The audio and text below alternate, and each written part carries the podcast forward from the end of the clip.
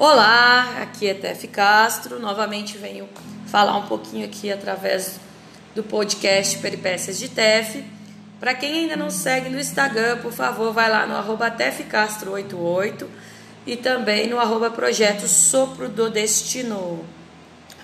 Eu venho novamente fazer uns relatos sobre infância e o que isso remeteu agora como adulto. Então, no dia que eu estou escrevendo esse relato, e no caso no momento que eu estou falando com vocês aqui no podcast, a chuva caindo lá fora, lá do lado de fora da casa a qual eu me encontro hoje, tem chuva caindo. E por conta dessa bela chuvinha, está irrigando a área a qual eu farei um plantio de alimentos, fiquei com vontade de trazer uma lembrança relacionada a dia chuvoso. Na verdade, são duas lembranças.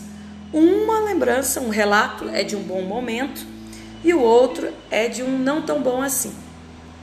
Um momento incrivelmente agradável que me recordo aconteceu na casa de minha avó. Morávamos, na realidade, todos naquela casa, naquele momento. Minha mãe, minha tia, meu avô, minha avó. Meus pais já eram divorciados naquela época e minha tia ainda estava solteira.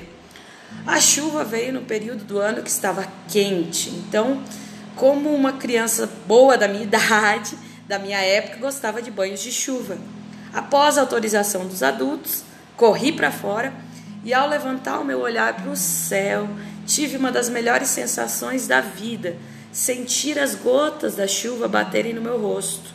Automaticamente eu fechei os olhos e apenas fiquei a sentir cada gota que caía em meu corpo, refrescante e deliciosamente calmante, sentia chuva caindo na gente. E o cheiro maravilhoso da grama, o aroma do solo molhado e, claro, se jogar no chão e escorregar na água da chuva. O outro relato, que não é tão agradável, aconteceu após um período de chuva. Na realidade, foi uma chuva bem forte que caiu na região da cidade da minha infância, né? Minha cidade natal. E o meu pai veio me visitar de moto, como eu falei, meus pais estavam divorciados, então meu pai tinha o direito de me ver de vez em quando, mesmo que ainda no papel judicialmente eles eram casados, já fazia um tempo que eles estavam separados de corpos, né, litigioso. Uma criança que tem pais separados nem sempre fica triste com isso. Eu, no caso, fiquei bem mais tranquila com o divórcio, porque acreditava que iríamos ser bem melhor para todos. O meu pai era uma pessoa complicada, e a doença que ele tinha afetava muito a todos.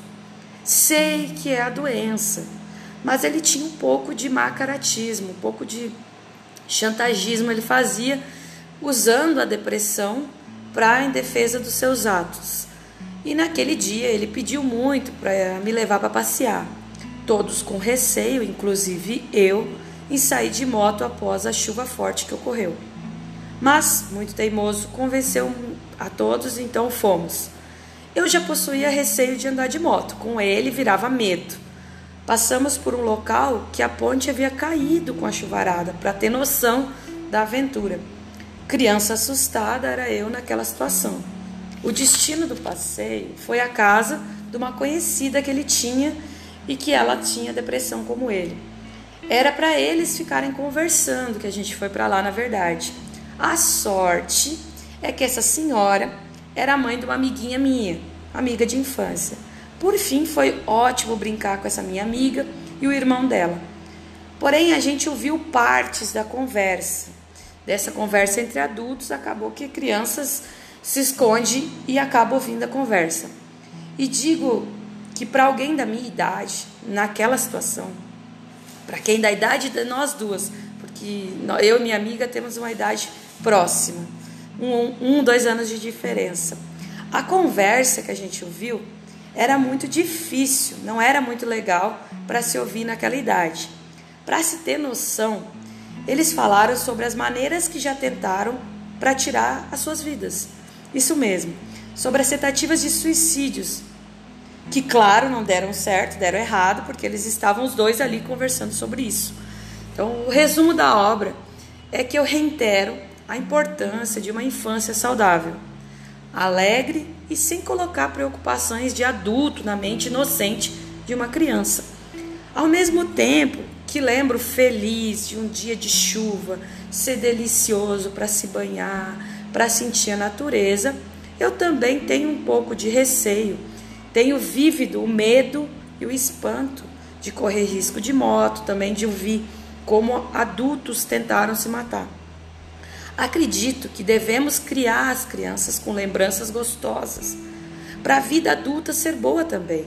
Não é fechar uma criança em uma redoma, não, mas não preocupar a cabecinha dela cheia de sonhos, de contos de fadas, com problemas tão sérios e graves.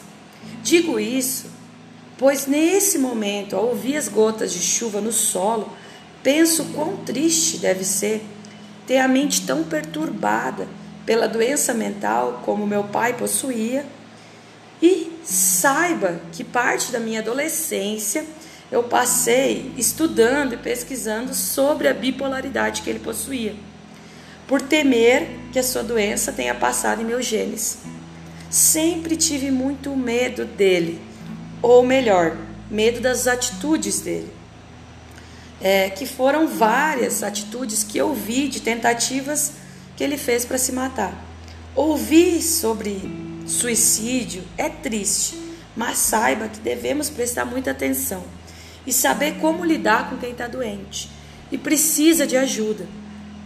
Hoje eu sei tudo isso, pois tive sempre o receio de um dia ser doente também.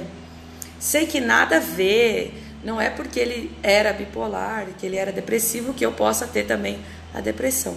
Porém, é, isso rodou a minha infância, isso rodou parte de minha infância e também da adolescência, por conta das lembranças e imagens em minha mente inocente. Temer tanto e buscar entender foi a causa de certas situações que eu vivenciei. Então, cuide bem para a infância dos seus filhos serem repleta de boas lembranças, memórias alegres, e para quando eles crescerem e serem adultos, terem então uma vida plena e sem medos, receios ou traumas. Beleza? É isso. Até.